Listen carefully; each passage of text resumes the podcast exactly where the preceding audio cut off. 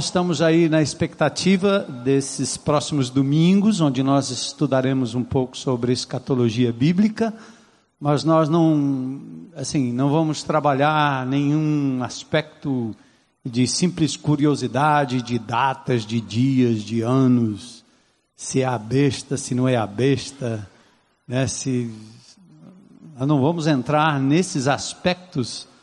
É, aliás, só porque nós só temos quatro domingos e eu gostaria de é, caminhar com vocês de Gênesis a Apocalipse, numa passagem bastante é, rápida, mostrando a promessa messiânica, a vinda de Jesus, como a Bíblia toda aponta para o desfecho da história que está nas mãos de Deus, Pai, que é levada a efeito no poder do Espírito Santo e que culmina com o, o Senhor Jesus Cristo sendo entronizado como Senhor dos Senhores.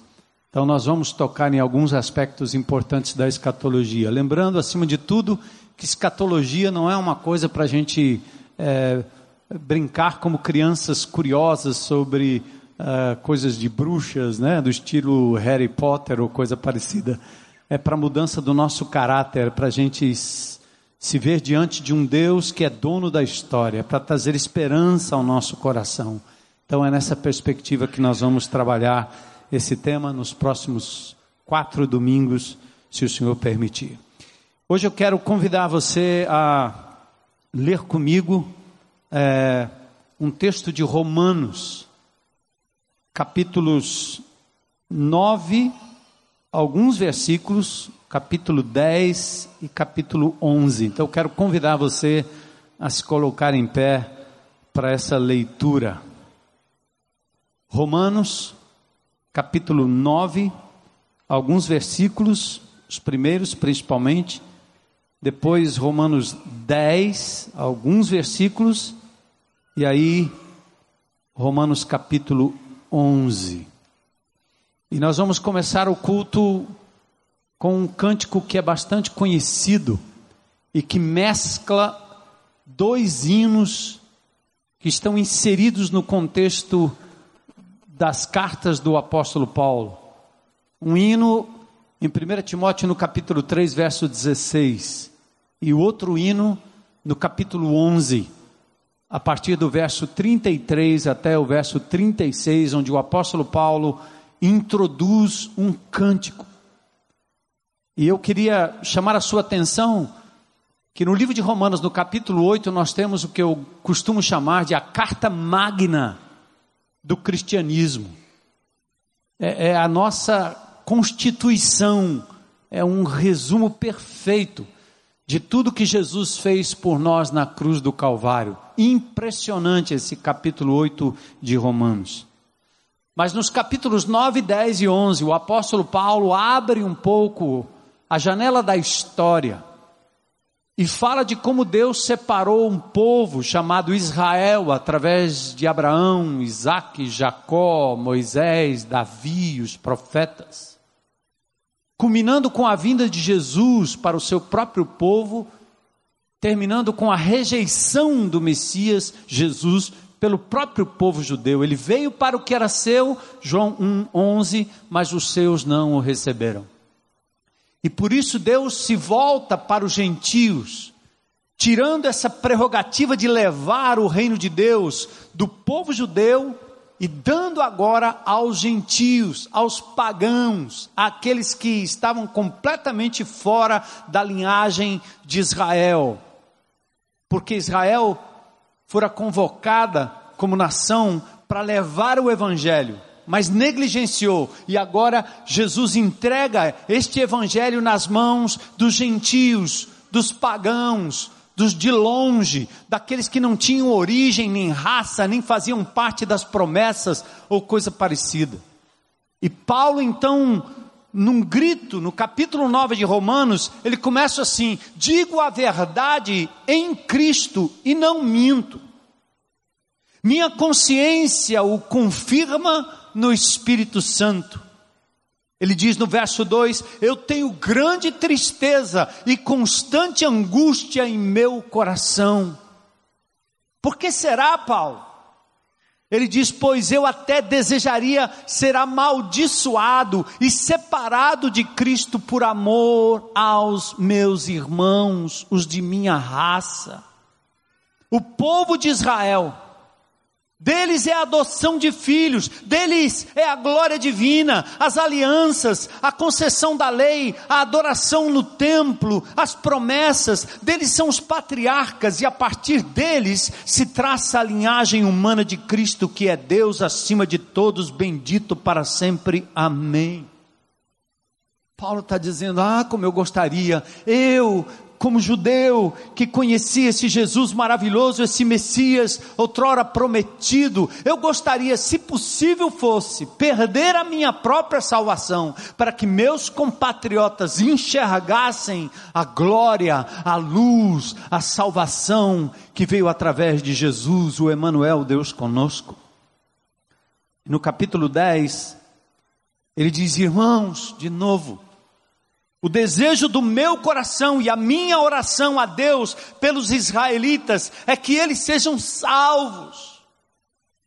Posso testemunhar que eles têm zelo por Deus, mas o seu zelo não se baseia no conhecimento, é ritualístico, é baseado em datas, come, não come, faz, não faz, guarda o sábado, não guarda o sábado. Paulo sabia que ritos e obediência a regras, a mandamentos, não são capazes de salvar. Por isso ele diz: Eu testemunho, eles têm zelo por Deus, mas sem conhecimento. Porquanto eles, ignorando a justiça que vem de Deus e procurando estabelecer a sua própria, não se submeteram à justiça de Deus, porque o fim da lei é Cristo para a justificação de todo aquele que crê. Paulo está dizendo: o intuito maior, o fim da lei, o propósito maior de se dar mandamentos, foi cumprido na pessoa do Senhor Jesus Cristo. Ele cumpriu a lei por mim que não sou capaz de cumprir a lei 100%, por isso eu pereço, me torno condenável, estou perdido, se não for pela pessoa do Senhor Jesus Cristo, o justo, perfeito, cumpridor de toda a lei, e não tendo nele nenhuma mancha, nenhum erro, ele pôde se entregar em nosso lugar. O fim da lei é Cristo para a justiça de todo aquele que crê. Apóstolo Paulo agoniza. E ele abre o verso 1 do capítulo 11, continue aí comigo. Ele diz: Pergunto, pois, acaso Deus rejeitou o seu povo então? De maneira nenhuma, diz ele. Eu mesmo sou israelita, descendente de Abraão, da tribo de Benjamim. Deus não rejeitou o seu povo, o qual de antemão conheceu. O que ele está dizendo é que, mesmo Jesus tendo se voltado para os gentios, falado acerca de uma igreja que alcançaria toda a tribo, língua, raça e nação, Jesus começa com o núcleo de judeus. E Paulo diz: Eu sou um deles. Eu fui alcançado. Eu tive a chance de conhecer o Messias e não confiar na minha própria justiça, mas na justiça que vem dele, pela sua vida, pela sua seu sangue, pela sua obediência. E aí, o apóstolo Paulo, um homem intelectual, eu quero chamar atenção aos acadêmicos, aos intelectuais, aos inteligentes, aos estudantes, aos secundaristas, aos mestres, aos doutores em toda a ciência, que o apóstolo Paulo era um homem intelectual, cidadão romano, conhecia perfeitamente toda a lei romana. Paulo era um judeu fariseu dos fariseus, conhecedor da lei profundamente. Jesus conhecia a cultura helênica, os filósofos, Sócrates, Platão, Aristóteles. Paulo conhecia os filósofos gregos, os epicureus, os estoicos. Paulo podia citar textos dos seus livros e das suas obras. Paulo era um homem arrogante com grande autoridade mas quando ele conhece a pessoa do Senhor Jesus Cristo, ele se rende de tal forma que ele só tem uma resposta a dar e não é intelectual, é adoração, é hino, é cântico. Ele se rende, ele, ele derrama suas emoções e diz no verso 33 do capítulo 11: Ó oh, profundidade da riqueza e da sabedoria e do conhecimento de Deus. Quão insondáveis são os seus, juízos, quão inescrutáveis os seus caminhos, não dá para entender, foge à compreensão humana. E falando da existência desse Deus que a tudo cria, esse Deus infinito, sempre existente, eterno, ele, ele, ele canta, fazendo uma pergunta retórica, levantando questionamento aos intelectuais de plantão, dizendo: quem foi? Quem conheceu a mente desse Deus, desse Senhor, deste Criador? Quem foi o seu conselheiro? Quem o ensinou a criar o mar, os astros, a gravidade, ser humano, os animais, os elementos da natureza, os elementos da tabela periódica, toda a ciência humana exata. Quem? Quem? Quem foi o seu professor? Quem foi que primeiro deu a ele para que ele o recompense? E aí o apóstolo Paulo diz algo que eu quero levar esta comunidade hoje à noite talvez num, num reinício de ano, né? Depois que passa o carnaval, agora vamos engrenar de novo. Agora tudo começa de novo. Os julgamentos começam, as nações começam, os homens começam, tudo começa de novo. E o apóstolo Paulo então abre o hino e diz: Pois dele, por ele, e para ele são algumas coisas? Não. Todas as coisas. E aí Paulo diz a ele, a ele seja o que? Glória. Não é só uma palavra, é uma atitude. É o conceito que eu tenho do Deus Todo-Poderoso. É dele porque ele é criador. É Deus, Pai Criador, que decreta, que cria do nada. É por meio dele, porque ele é o Espírito Santo de Deus que dá vida, que sustenta a vida, que sustenta átomos, moléculas, que faz os elementos químicos ficarem grudados de tal maneira que nós estamos aqui em pé, porque o Espírito de Deus sustenta todas as coisas com a palavra do seu poder. Sem Ele, nós viraríamos matéria inanimada. Dele, o Pai, Criador, por meio dele, Espírito Santo presente, poderoso e para ele, quem? Jesus, o Filho, aquele que se deu para ganhar o direito de reinar e fazer com que todo joelho, um dia, querendo ou não, se dobre aos seus pés e confesse que Ele é Senhor, Curios, Senhor, Senhor. Um dia vai acontecer os inimigos de Deus vão se curvar. E Deus escolheu um povo que inclui a mim e a você.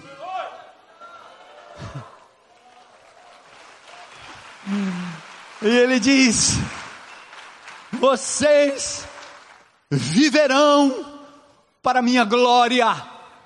Vocês anteciparão aquilo que acontecerá no futuro. Portanto, dele, por ele e para ele são todas as coisas. Então, a ele seja o que? A glória. Quando? Agora? Só agora? Só no passado? Só quando algo extraordinário e bom acontece? Não, para sempre. E a resposta do povo de Deus naquela congregação em que aquilo que Paulo escreveu inspirado pelo Espírito de Santo de Deus, nas pequenas comunidades de Roma, nas catacumbas de Roma, no, nos lugares públicos onde o apóstolo Paulo pregava e essa palavra era lida, mesmo na ausência do apóstolo Paulo, a resposta daqueles que criam era uma só: Amém significa que eu concordo, eu creio, é isso que eu quero para minha vida. E você pode dizer o mesmo hoje à noite. Amém. Amém. Amém. Aleluia. Vem, Daniel. Eu quero levar você no início desse texto. Esse é um daqueles dias que nós poderíamos virar à noite meditando. Mas o fantástico não vai deixar. Mas vamos adorar a Deus.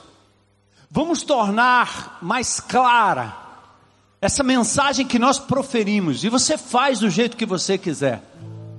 Mas atentem o que o nosso amado irmão Kleber Lucas conseguiu fazer. 1 Timóteo capítulo 3, verso 16.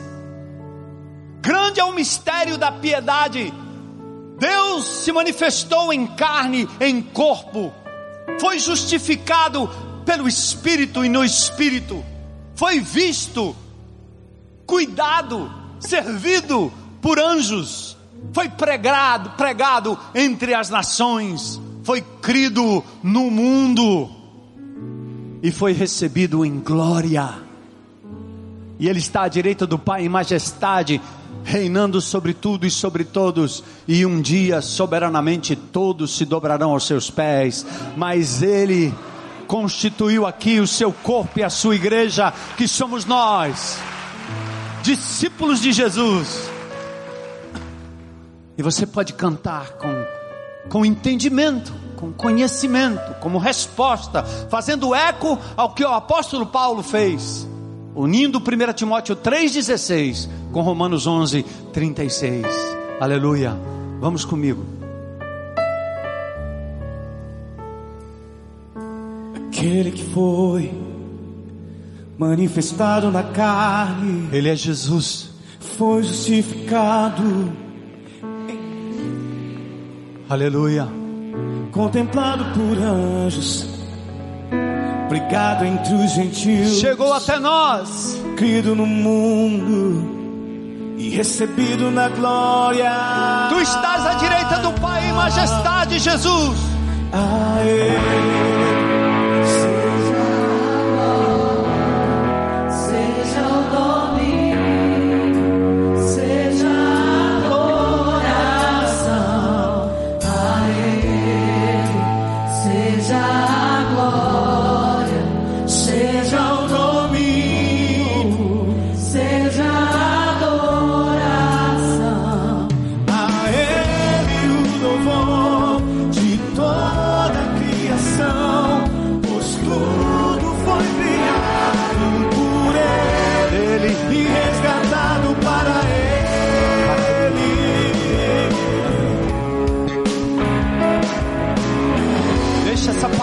A Ele. seu coração. Aquele que foi, aquele que foi manifestado na carne, foi justificado em espírito. Emmanuel, contemplado por anjos, aleluia, pregado entre os gentios, crido no mundo e recebido na glória.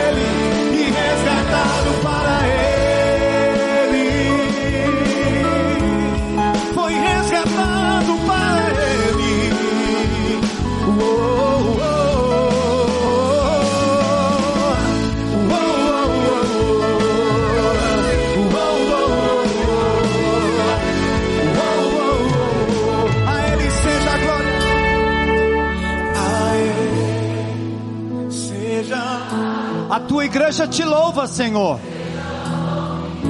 O teu espírito move o teu povo a te adorar. Em espírito, em verdade, Seja a glória, com entendimento, seja o domínio, em atitude de adoração. a dor, Principados e potestades saberão que o Senhor reina. da criação,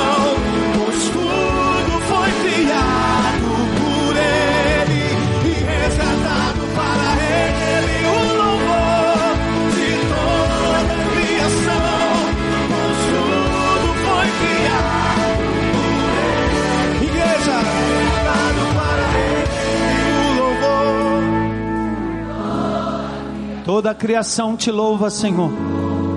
E nós nos juntamos a ela. A natureza, os animais, os céus, todos proclamam a tua glória. por ele e resgatado para ele.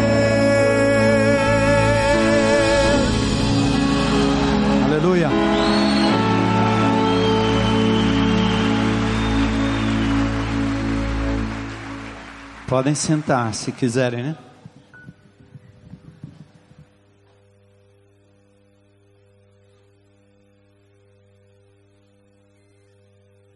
Agora, atentem comigo. Que coisa mais louca esse poderoso, prepotente, inteligente, gênio, apóstolo Paulo, chegar a esse ponto, fazer uma declaração como esta, vivendo sob culturas relativistas, sob culturas secularistas, materialistas, politeístas. Os deuses do Olimpo constituíam uma verdadeira loucura, uma verdadeira bagunça. De tal forma que os filósofos mais evoluídos disseram, na verdade, os gregos criaram os deuses, e não o contrário. O apóstolo Paulo, no meio da, de tudo aquilo, desce do seu pedestal, abandona seus pressupostos intelectuais para fazer uma declaração absurda dele. Tudo tem origem nele. Pensa hoje, na escola, na faculdade, lá no seu momento de Enem, na sala de aula, na discussão no meio dos amigos, alguém discordando daquilo que é pregado, embora seja uma teoria, de que a raça humana veio de gases primordiais, que vieram minutos, segundos depois do grande Big Bang, formados durante a nucleossíntese de uma explosão. E de lá nós viemos. Como falar de um ser criador por trás de tudo isso, um designer? Quando se acredita que tudo é obra do acaso ou de uma evolução de gases ao que somos. Uma sopa de gases. Inúmeras teorias. Bilhões e bilhões e bilhões e bilhões e bilhões de anos. E dioturnamente nós estamos ouvindo, desde a super interessante até matérias de escola, a teoria que vira verdade deixa de ser teoria, não existe hipótese, porque nós começamos a acreditar que é a única alternativa. Enquanto nosso cérebro é, é, exposto a esse tipo de teoria, nós entramos debaixo de uma tenda e cantamos dele.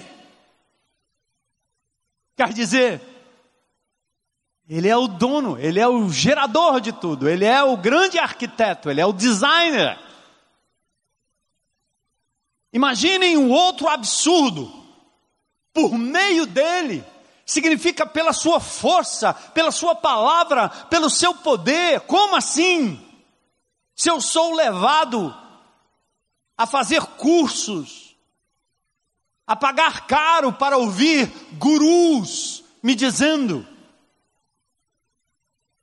que eu tenho a força em mim mesmo, que eu mesmo sou a fonte do poder, que eu posso tudo, que eu tenho potenciais que vieram do acaso, que eu posso mentalizar, que eu posso simplesmente querer, que eu posso manipular o meu futuro. Porque eu tenho a força, eu tenho o potencial, eu consigo, eu posso, eu mentalizo, eu faço por onde está comigo. Para que Deus? Incoerente, você não tem nem coragem de se levantar num local como esse, no meio de um centro acadêmico, e dizer: não, em mim não há forças, não, eu sou fraco, não, eu não posso. Não, eu não consigo. A não ser pela força daquele que vive em mim. Loucura, não é não? E aí você ainda vai para um outro estágio dessa declaração e pensa, se o apóstolo Paulo tinha essa dificuldade lá atrás, imagine nós, vivendo no Ocidente, tentando dizer que tudo é para Ele, para a glória dEle, para a honra dEle, tudo deve voltar para Ele, porque veio dEle e subsiste por meio dEle, então tudo pertence a Ele. Como eu posso dizer isso quando todo o tempo eu sou doutrinado, eu recebo uma lavagem cerebral, daquilo que parece ser a coisa da hora, do individualismo. Tudo gira em função de mim. É o meu prazer em primeiro lugar. É o meu bem-estar. É a minha felicidade que importa. Eu tenho que buscar o meu sucesso. Eu tenho os meus direitos. Eu tenho que buscar a minha fama. Eu tenho que buscar a minha independência. E assim nós vamos sendo engolidos por um mundo secularizado. Um mundo que, a despeito de acharmos que nós estamos divididos em partidos, que temos que seguir linha A ou linha B, ou somos de esquerda, somos de direita ou somos de centro, a grande verdade é que nós, assim como o apóstolo Paulo, estamos num mundo que jaz no maligno, e a grande guerra é desqualificar a pessoa de Deus, é tentar girar como um ventilador sem energia, porque já nos desconectamos da fonte maior. E ser crente em Cristo Jesus não é frequentar uma igreja, não é viver uma religiosidade, não é ser espiritual ou viver espiritualidade, porque isso é agregar forças psicológicas, placebos, que não levam a lugar algum. Porque nossa relação é de criatura para com o Criador, e esse Criador gera, sustenta e é o fim, e a razão e o motivo de todas as coisas. É isso que nos diferencia. Uma visão secular, materialista, humanista, marxista, ateísta de mundo jamais admitiria pensar, cogitar, muito menos fundamentar o meu modo de viver, o meu modo de operar nessa simples e absurda declaração dele, por meio dele e para ele. Podem repetir comigo? Dele, por meio dele e para Ele são todas as coisas. O mundo em que você e eu estamos inseridos não admite essa postura. E infelizmente nós mesmos, crentes em Cristo Jesus, estamos impregnados dessas coisas. Esses dias eu postei na página lá do Facebook, que eu frequento lá de vez em quando, não para obter seguidores, não estou atrás disso. Apenas uma maneira de registrar pensamentos, algumas eh, partilhas de mapa. Eu registrei ali uma pergunta que me foi feita, uma indagação sobre uma questão simples, pastor, e a maçonaria?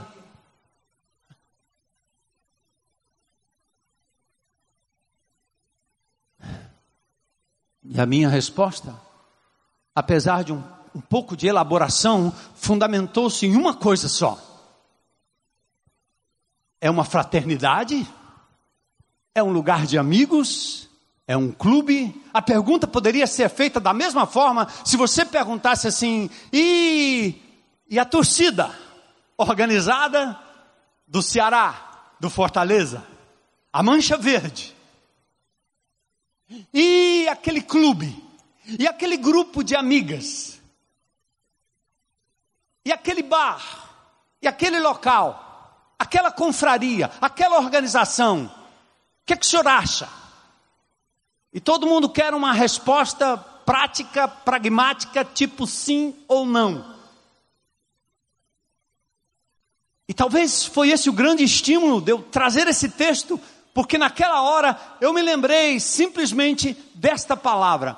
Meu amigo, meu irmão, entre em qualquer coisa que você possa no primeiro dia da aula, da reunião, da discussão, abrir a sua boca e dizer: tudo veio dele, tudo é sustentado por ele e tudo termina em Jesus Cristo, meu Senhor e meu Salvador.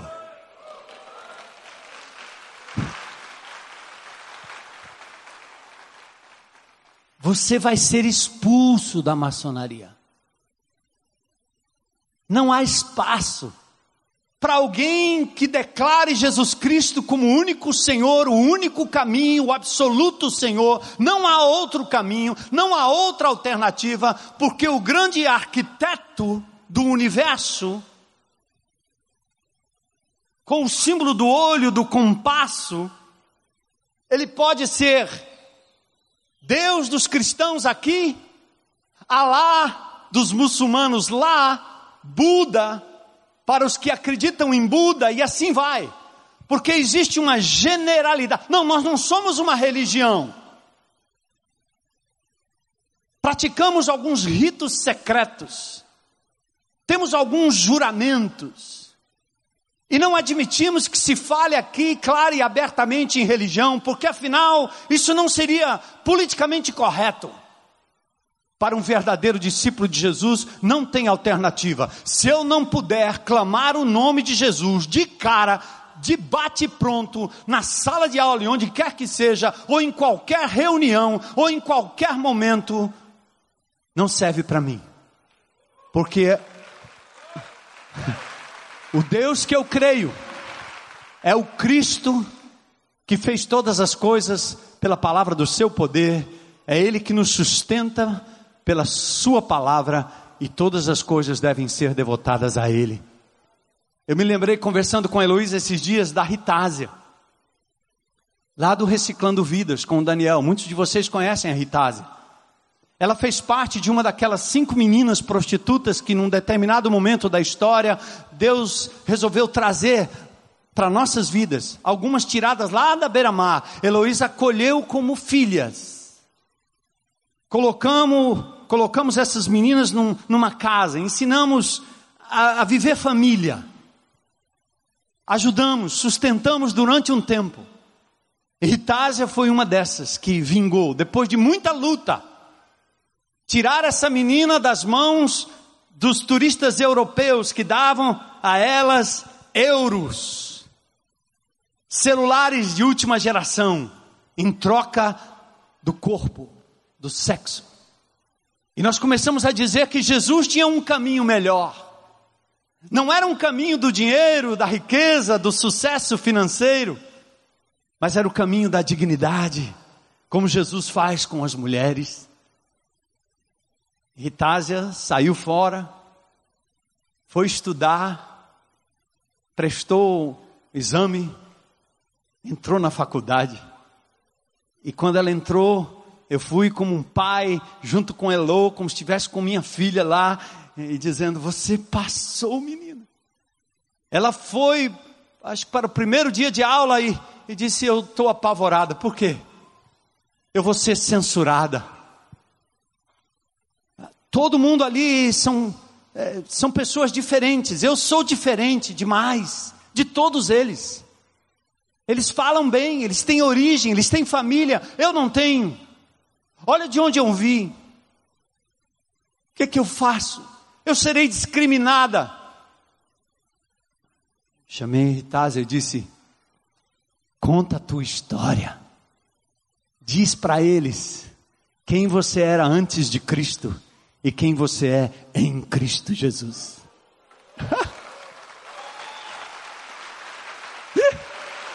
Ela voltou para dentro da sala de aula, pediu a palavra falando errado, português ruim, e declarou. E quando ela fez isso, a glória de Deus se levantou.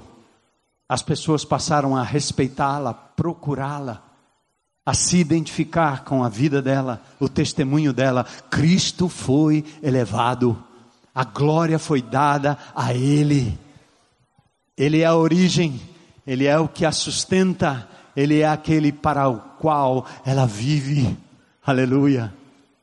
Então, meu irmão, a resposta ela pode ser intelectual, ela pode ser argumentativa, ela pode ser complexa. Você está querendo uma escola bíblica, um seminário para aprender sobre a maçonaria, de onde veio, se veio da França, que tipo era, quem é o líder, onde fica a loja, o que é, como é, quais são os graus. Você está interessado no estudo intelectual. Para com isso. Faça como o cego.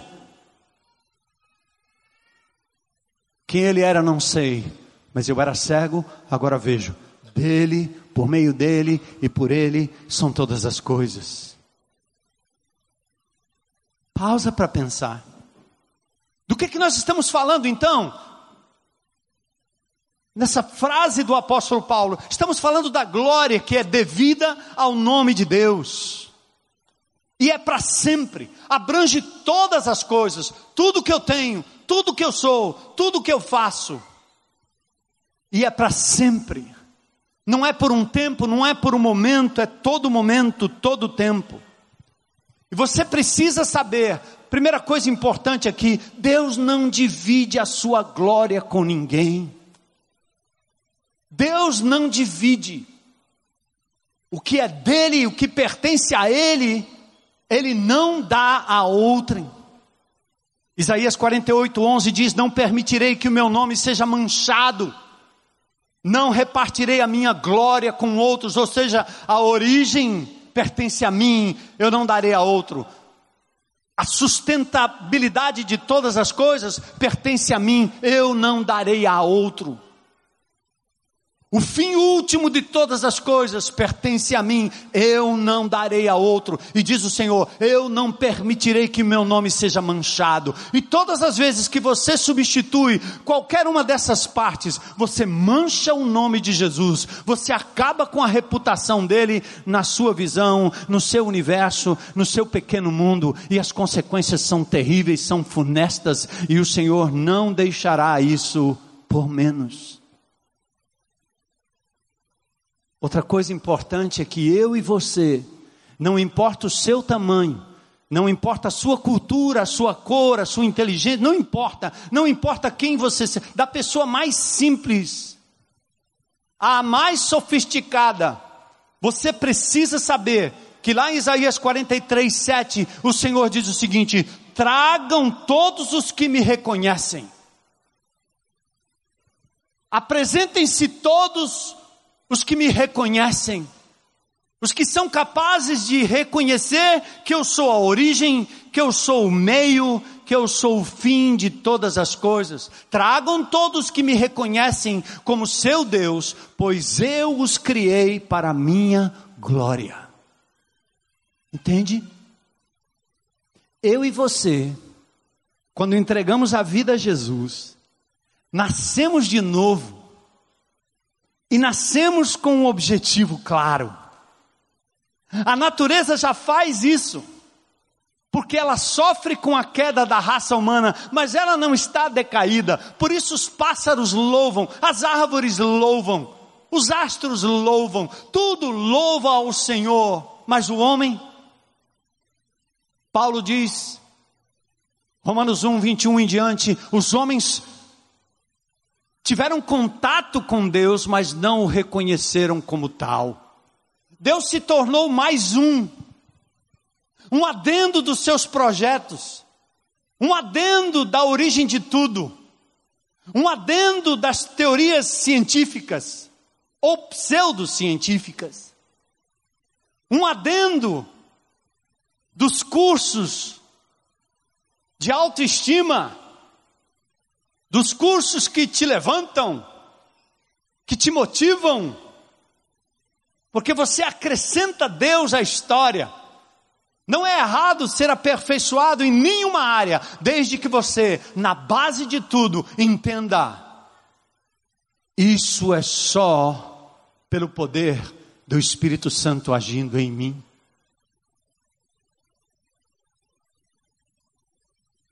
É isso. Fomos criados para isso. Quando a gente vive igreja, a gente costuma focar nos mandamentos e nas regras. Nós somos daquele tipo jovem que diz para Jesus: Eu tenho guardado todos os mandamentos. Eu não mato, eu não roubo, eu não adultero. Ou pelo menos eu penso que eu não faço isso. Eu sou uma pessoa boa. E a religiosidade brasileira, oriunda do catolicismo romano, ensina que o ser humano é intrinsecamente bom. Como é difícil convencer uma pessoa que nós, seres humanos, não prestamos do jeito que estamos. Eu contei durante as minhas férias, eu fui resgatado para dar uma palavra no, numa igreja lá em Natal. E eu contei para eles uma coisa, eles ficaram assustados. Eu disse: Olha, na frente do lugar onde eu estava, um rouxinol fez um ninho, quatro ovinhos, quatro pequenos rouxinóis. E eles alimentaram aqueles pequenininhos durante muito tempo. Coisa linda. O rouxinol tem 260 cânticos diferentes e ele não repete os cânticos. Ele é capaz de cantar por duas horas direto, sem repetir uma nota ou uma linha de cântico. Aí um dia eu acordei na madrugada, depois de fazer o meu mapa, saí por ali, acho que eram umas 5 horas da manhã mais ou menos, saí quando eu vi os rouxinóis gritando, gritando, gritando. Aquele cântico não existia, eu acho que era bem parecido com socorro, socorro, socorro. Quando eu olhei por baixo assim, passou um gato. E quando eu olhei aquela cena e o desespero dos rouxinóis, aqui o meu coração humano disse: Eu vou matar aquele gato.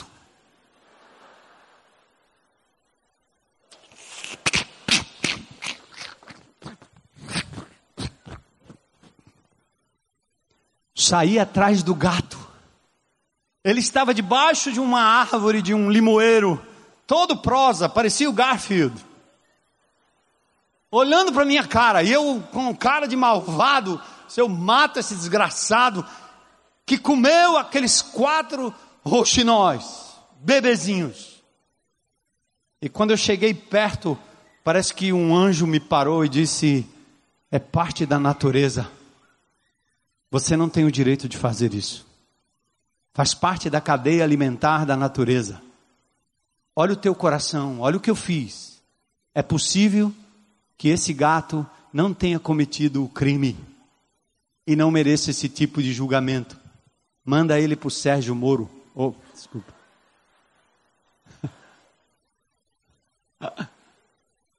Eu recuei. Sozinho, eu e Deus. Saí dali com vergonha do meu Senhor, dizendo: Ô oh, pecador, decaído, injusto. E na verdade, quando eu retornei lá mais tarde, os quatro roxinóis estavam lá, e o gato estava vivo, e eu estava perdoado em nome de Jesus.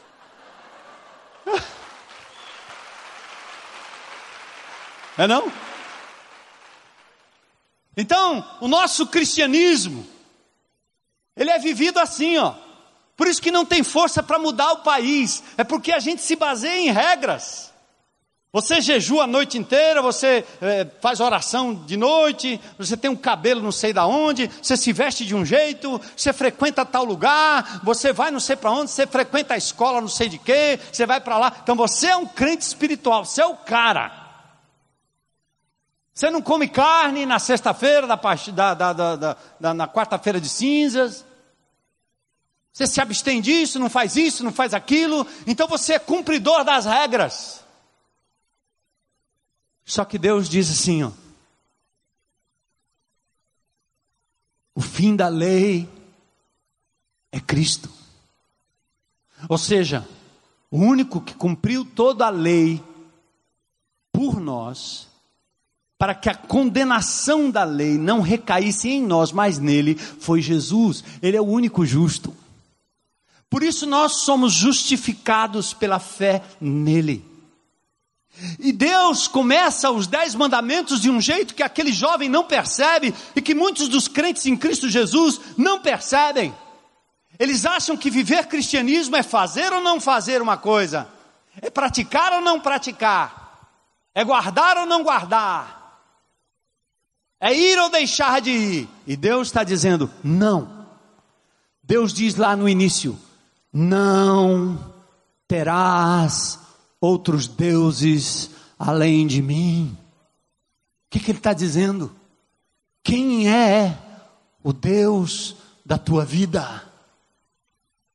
A quem você está rendendo honra e glórias? É a você mesmo. Ou seja, nenhum mandamento pode lhe salvar, lhe resgatar, lhe levar a uma conduta aceitável diante de Deus, se no início de tudo não estiver o Deus entronizado, Criador, sustentador, fim último de todas as coisas. Qualquer coisa menos do que isso chama-se idolatria.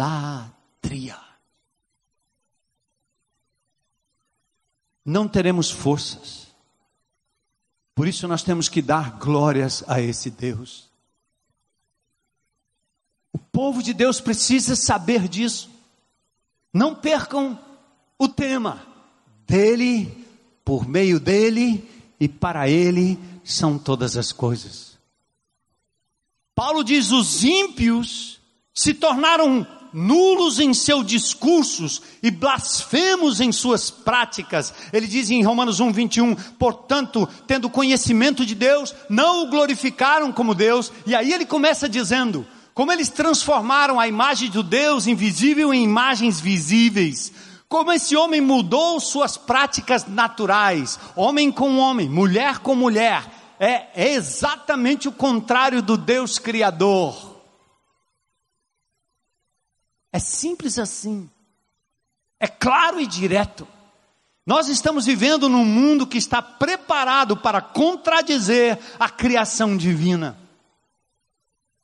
Onde as pessoas, por busca de afeto, estão mudando o uso natural das coisas.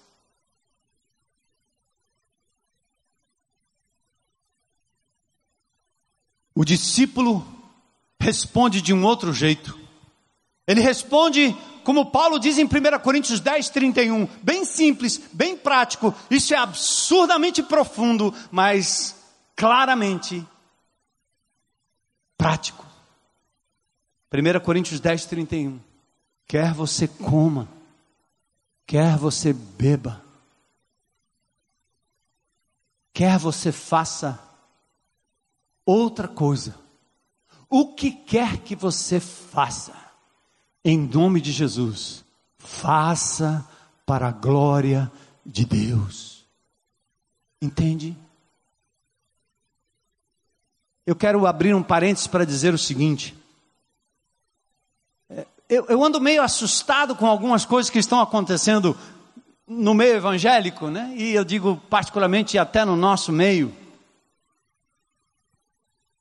É, é, o número de crentes em Cristo Jesus, ou pessoas que se dizem crentes em Cristo Jesus, que viveram uma piedade eclesiástica, frequentaram escola bíblica dominical, que foram para o seminário, que foram na, na, na no geração, que tiveram por aqui, frequentaram os cultos, deram o dízimo, cantaram no coral, cantaram no louvor, fizeram uma série de coisas. De repente, de repente, não mais do que de repente, ele ganha uma promoção, ele passa no vestibular, ele entra na faculdade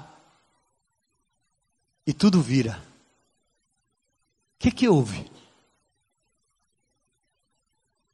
Lá você encontra os discípulos de Freud. O judeu que fez experimentos psiquiátricos, falou sobre complexo de Édipo, e você vê além de Freud outros, e você começa a se encantar com aquilo ali, porque aquilo é o suprassumo da explicação da origem da sexualidade. A criança o peito da mamãe, sexo, complexos, teorias, e você se encanta. Finalmente eu agora virei uma intelectual. Eu era uma dona de casa, agora eu sou uma pessoa intelectual. Entrei na faculdade. E lá você encontra os, os indivíduos que são absurdamente anticristo, anticristianismo. E eles estão lá para ridicularizar você, e você se cala e vai engolindo aquelas coisas como se fossem verdades absolutas. Você não é capaz de questionar, porque isso não pode ser ensinado no âmbito da igreja de Jesus. Nós não podemos dar aqui aula de antifilosofia. Nós não podemos lhe dizer que existe, por exemplo, um livro que eu li há um tempo atrás de um advogado não evangélico que escreve em inglês The Freudian Fraud, a fraude freudiana. Nós não temos como lidar isso. Não temos como lidar argumento de Fuller Torrey, e eu posso lhe dar depois qualquer referência sobre esse livro, que escreveu exatamente sobre as fraudes freudianas. Mas você engole, viemos do macaco. O que, é que eu posso fazer? Há bilhões e bilhões e bilhões e bilhões e bilhões e bilhões e bilhões de anos. Então você pega uma teoria, tem como verdade, e aí acabou. Não se abre mais a boca. Não se diz mais nada. De repente eu descambo da fé. Você descambou de quê? Você descambou da regra. Sabe o que, é que você fez? Você construiu um bezerro de ouro com a sua intelectualidade e adorou e dançou diante dele quando Moisés vira as costas e sobe no monte para se encontrar com Deus. Sabe o que, é que faltou? Crente que entroniza Jesus e que crê de verdade que não apenas ele existe, mas que dele, por meio dele, para ele, são todas as coisas. Os grandes cientistas acreditaram na existência de Deus.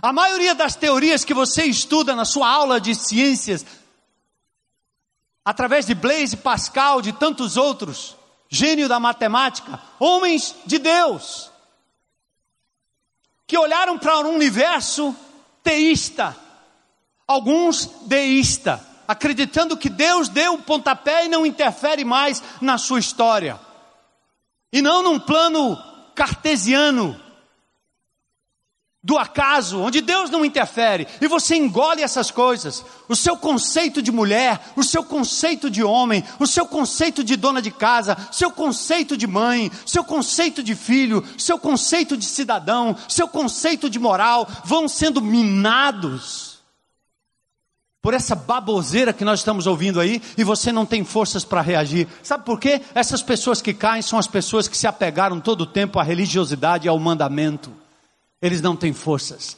Porque para você suportar isso, você precisa ser um radical discípulo de Jesus, que diz como o apóstolo Paulo: tudo isso que eu sei, tudo isso que eu conquistei, eu considero como lixo para ganhar o conhecimento de Cristo e ser achado nele.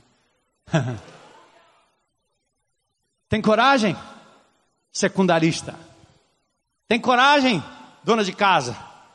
De no primeiro dia de aula, para estudar psicologia, se tornar uma psicóloga, se tornar alguém das ciências sociais, você tem coragem de levantar ali e dizer: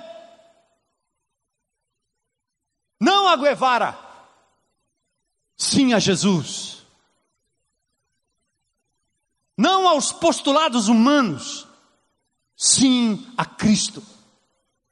Só esses vão sobreviver. Esses são os que não se dobraram diante de Baal e não se dobram diante de Baal. Esses são os que dão glórias a Deus hoje, ainda hoje.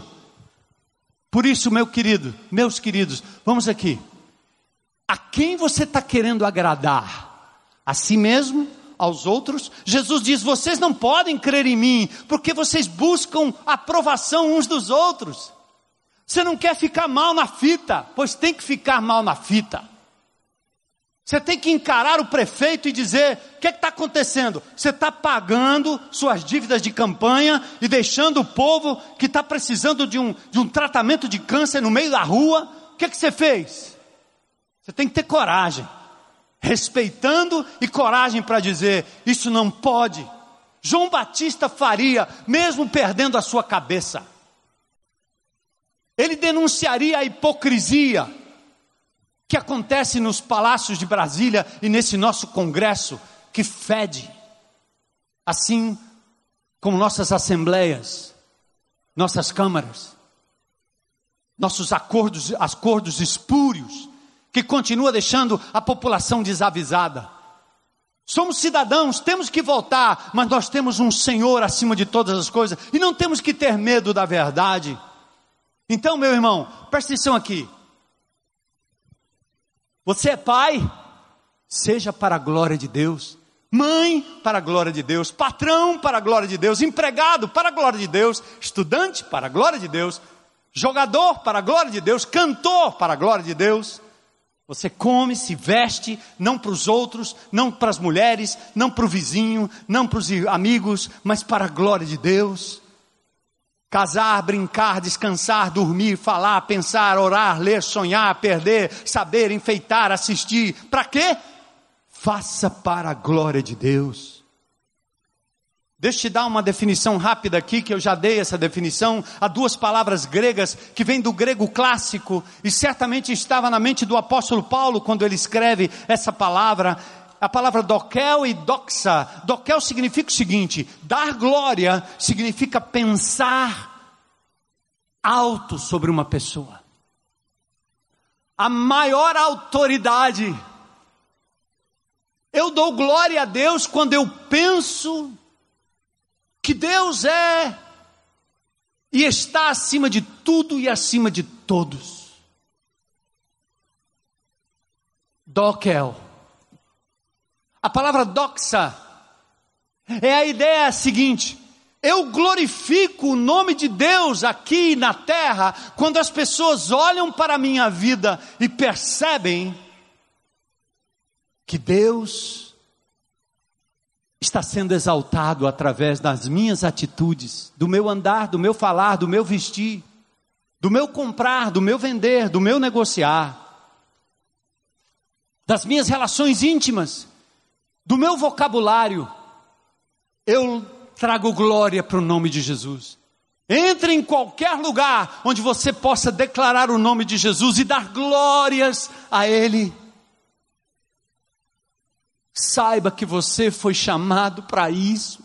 Você existe para levantar o nome de Jesus bem alto aqui nessa terra enquanto você viver.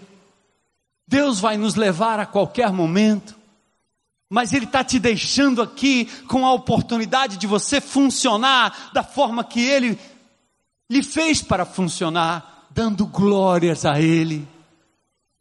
Junte-se às miríades, aos milhares que na eternidade dirão a Ele toda honra, toda glória, domínio, riqueza, poder. Que, que você pensa? Que Deus precisa dessas coisas? Não! Na eternidade, como nós temos que fazer agora, é assim: todas as vezes que você fizer algo de bom e alguém te elogiar, aqui na sua mente, diga ao Senhor: foi o Senhor quem fez, foi o Senhor que me capacitou, foi o Senhor que me manteve vivo, foi o Senhor que me fez passar naquele vestibular. Foi o Senhor que me colocou nessa classe, por isso eu sou um embaixador dele, para dar glórias a ele. E não esperar o domingo para entrar debaixo de uma tenda e cantar a música do Kleber Lucas e sair na segunda-feira colocando outro Deus no meio da história. E geralmente o Deus que nós colocamos no nosso coração somos nós mesmos, porque nós não queremos contrariar ninguém.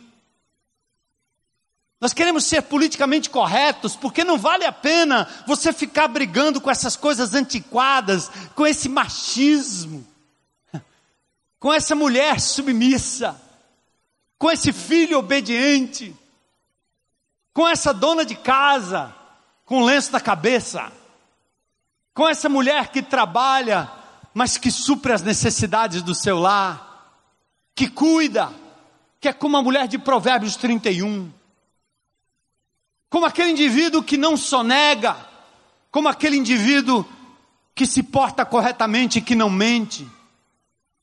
É assim que nós damos glórias a Deus. Você foi chamado para isso. Deus não vai dar crédito por aquilo que ele faz a ninguém. Por isso ele diz em Deuteronômio 8,17: Não digas no teu coração, a minha força e o meu braço adquiriram essas riquezas. Você sabe que um vírus pode fazer o que uma bactéria pode fazer em você, em mim, em nós?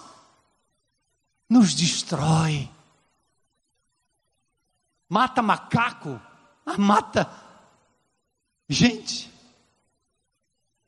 nos atropela. Só Deus só Ele para nos livrar, nos manter vivos, e nós estamos vivos para a glória dEle.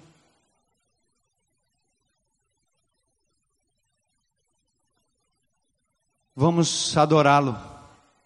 Deixa eu só declinar aqui algumas formas que eu não tenho como passar tudo para vocês aqui, mas vou resumir. Como é que nós damos glórias a Deus? Através da conversão de vidas.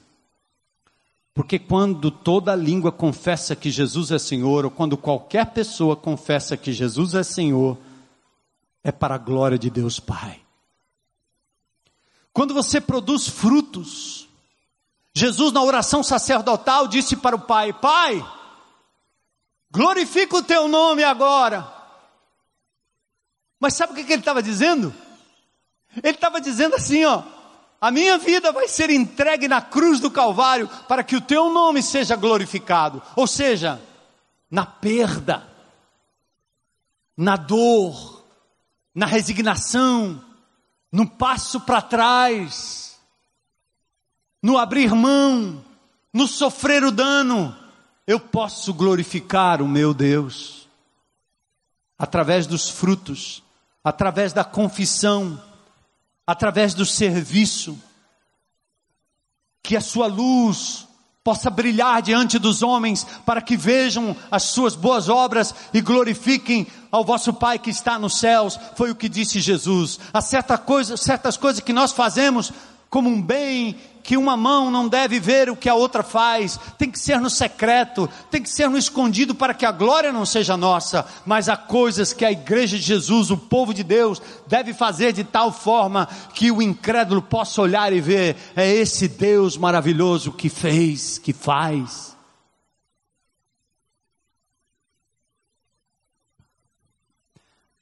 Pausa. E vamos terminar como nós começamos.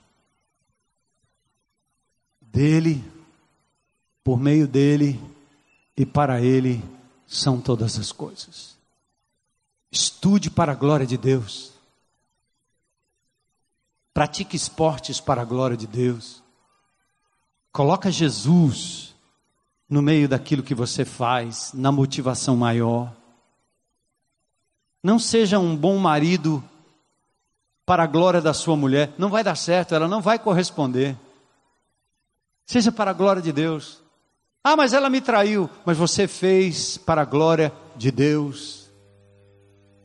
E o Senhor vai cuidar da sua vida e do seu coração. Ah, eu fui um bom pai, mas meu filho abandonou a fé, abandonou a casa, virou a casaca, sumiu. Você fez para ele? Não. Faça para o Senhor.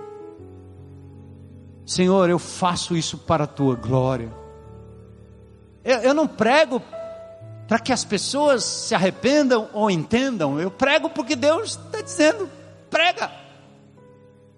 Ele diz para o profeta: quer ouçam, quer deixem de ouvir, prega.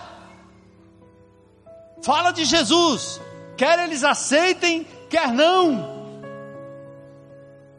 Quando eu era jovenzinho, eu ia para o meio da rua assim, não tinha ninguém. E eu começava a pregar. Vocês precisam se arrepender. Ó oh, conjunto. Não tinha ninguém no conjunto.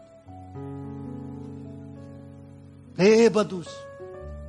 Os bêbados estavam lá dentro do bar e eu no meio da rua, levando poeira, falando no microfone, quase engasgando. Eu não estou nem aí. Deus mandou eu pregar? Eu estou pregando. E se ele quiser, alguém passa aqui, e o bêbado passa, para, a criança para, e a igreja foi criada assim, no meio da rua.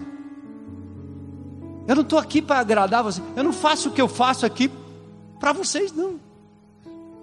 Sinto muito.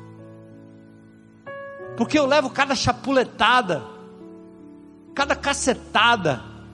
Tem os que me amam, que me abraçam, pastor, valeu, bênção. Tem outros que dizem, ridículo. E eu vou me alimentar de quem? De quem me elogia?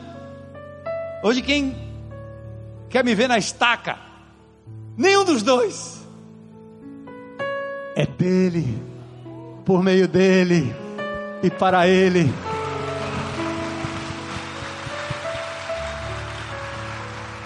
Aí, esse Deus maravilhoso, de vez em quando, Ele sabe que a gente gosta de ouvir, receber um abraço, né?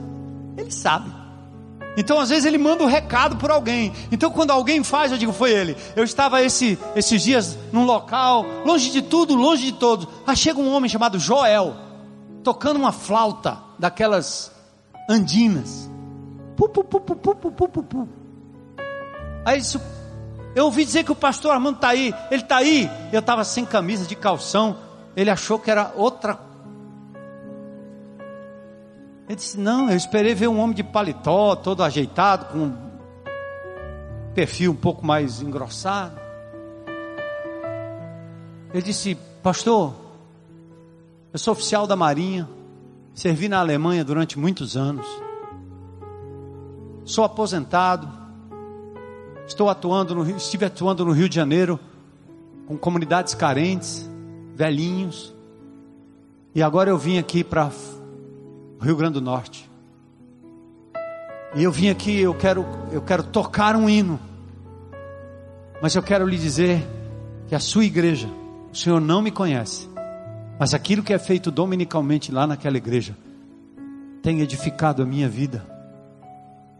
A esposa falou, ele falou, duas igrejas em Natal testificaram a mesma coisa. Eu fiquei ouvindo aquilo, ouvindo aquilo, dá vontade de encolher na cadeira. Quando ele terminou, eu disse: meu irmão, eu só entendo uma coisa. O meu Deus, segundo o seu propósito, lhe enviou aqui para dizer algo para mim. Eu devolvo a ele a glória, porque eu sou apenas um servo. Faço parte de uma igreja que o Senhor tem abençoado, Ele decidiu abençoar essa igreja de uma forma extraordinária. E essa igreja tem influenciado pessoas de vários lugares. Como ontem eu recebi uma palavra de uma irmã na Dinamarca. Então, o elogio vem, eu devolvo ao Senhor. Entendo que estar aqui hoje, eu posso não estar no próximo domingo, mas estar aqui hoje é fruto da graça de Deus. Entende, irmão? Leva para casa isso essa semana, por favor, em nome de Jesus. Reveja tudo. Entra na sua casa, olha o sofá, olha a cadeira, olha as coisas e diga: é do Senhor, veio dele. Existe por causa dele. E eu quero dedicar a ele. Comece as aulas amanhã, entre na faculdade, vá lá discutir com os doutores, veja as teorias, mas seja capaz de dizer: tudo veio dele, tudo subsiste por ele, tudo deve voltar para ele. Aí você terá a motivação correta para fazer o que é certo, para viver de forma correta. E esse país, essa cidade, esse município vai ser impactado pela glória do Senhor, porque a glória do Senhor vai andar nas ruas, vai entrar nas escolas, vai entrar nos condomínios. A glória do Senhor se manifestará, como a Shekinah glória no Velho Testamento. Nós não temos mais o Santo dos Santos, não temos mais a arca, não temos mais os querubins, não temos mais mais aquela fumaça, porque a glória do Senhor se manifesta em nós. Somos transformados de glória em glória. O Espírito de Deus habita em você e Jesus precisa ser entronizado. Então, qualquer reunião, qualquer lugar, abra a boca e para de dizer, é porque Deus, é porque Deus, Deus não, dê nome, Emanuel, Deus conosco, Jesus, nome acima de todo nome. É ao nome de Jesus que os demônios correm, é ao nome de Jesus que há cura, é ao nome de Jesus que há libertação, é em o nome de Jesus que os demônios fogem, é em nome de Jesus que os olhos são abertos daqueles que não creem para que eles creiam em Cristo Jesus como Senhor e Salvador. Amém, igreja? Dele, por meio dele e para ele são todas as coisas. Aleluia. Antes da gente cantar de novo, eu quero fazer um apelo. Você está aí na internet, eu não sei onde, onde você está, não estou vendo aqui. Mas você tem a chance e a oportunidade de sair você mesmo do trono da sua vida. Desce daí. Deixa de ser o centro. Deixa de achar que você originou alguma coisa, seus pais originaram alguma coisa. Deixa de pensar que você é o cara que sustenta, que tem o potencial. Deixa de achar que tudo tem como finalidade você, seu bem-estar. O Senhor vai cuidar de você de uma forma especial. Ele quer o seu bem, ele quer o melhor para você. Mas ele quer acima de tudo que você o entronize e reconheça que ele é Rocurioso, o Senhor o dono, o centro de todas as coisas. Aleluia. Abra o seu coração aí. Diga Jesus, o Senhor é o meu Criador. Senhor Jesus, o Senhor é que tem me sustentado até aqui, a Sua graça me alcançou hoje, e eu quero entregar minha vida e meu futuro para glorificar o Teu nome eu te recebo como meu Senhor e meu Salvador. Eu me arrependo e retiro do meu coração os ídolos, retiro da minha vida e da minha agenda os ídolos que eu construí e acalentei até aqui. Jesus é o meu Senhor e meu Salvador. E lá na internet, alguém pode tomar essa decisão e depois compartilhar com a gente aí mesmo. E aqui no auditório, alguém lá na tendinha, alguém aqui hoje à noite, talvez é o seu dia de dizer: Eu quero Aleluia. Aleluia. Alguém hoje à noite para dizer: Eu quero Jesus como meu Senhor e meu Salvador. Glória a Deus, glória a Deus, glória a Deus, glória a Deus. A honra, a glória a Jesus, o Criador, o Senhor do universo. Glória a Deus, glória a Deus. Mais alguém? Mais alguém? Coragem para dizer: Eu me identifico, eu, aleluia. Glória a Deus, glória a Deus, glória a Deus. Glória a Deus, glória a Deus. Saia do seu lugar, vem aqui à frente. Você que está do lado dessa pessoa, dá um abraço, convida ele para o seu GR, mostre a ele as grandezas de Jesus, da palavra de Jesus. Mas ainda há tempo, saia do seu lugar e venha aqui à frente dizendo: A minha vida pertence a Jesus, meu futuro, meu casamento, meu trabalho, meu negócio pertence a Jesus. Eu entrego, eu me rendo, eu o entronizo como meu Senhor e meu Salvador. Vamos ficar em pé, igreja, e vamos cantar bem forte. Glória a Deus. Que semana abençoada. Quando nós reconhecermos e darmos glórias a Ele todo o tempo, pratique isso, não só aqui, lá fora, em todo lugar, em todo tempo. Glórias ao nome dEle. Aquele que foi. Quem é? Aquele que foi é Jesus. Manifestado na carne. 1 Timóteo 3,16. Foi justificado em espírito. Aleluia. Contemplado por anjos. Sai aqui, irmão, em atitude de oração. Gentios, Aleluia. crido no mundo e recebido na glória.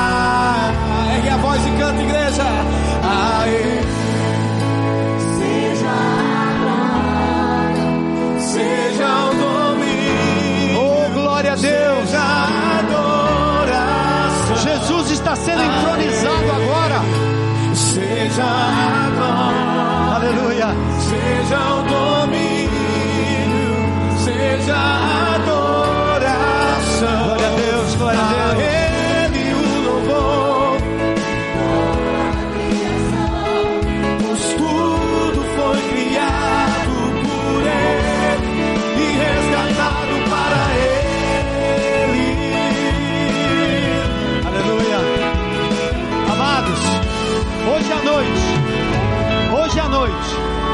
o inferno foi saqueado. O diabo foi derrotado.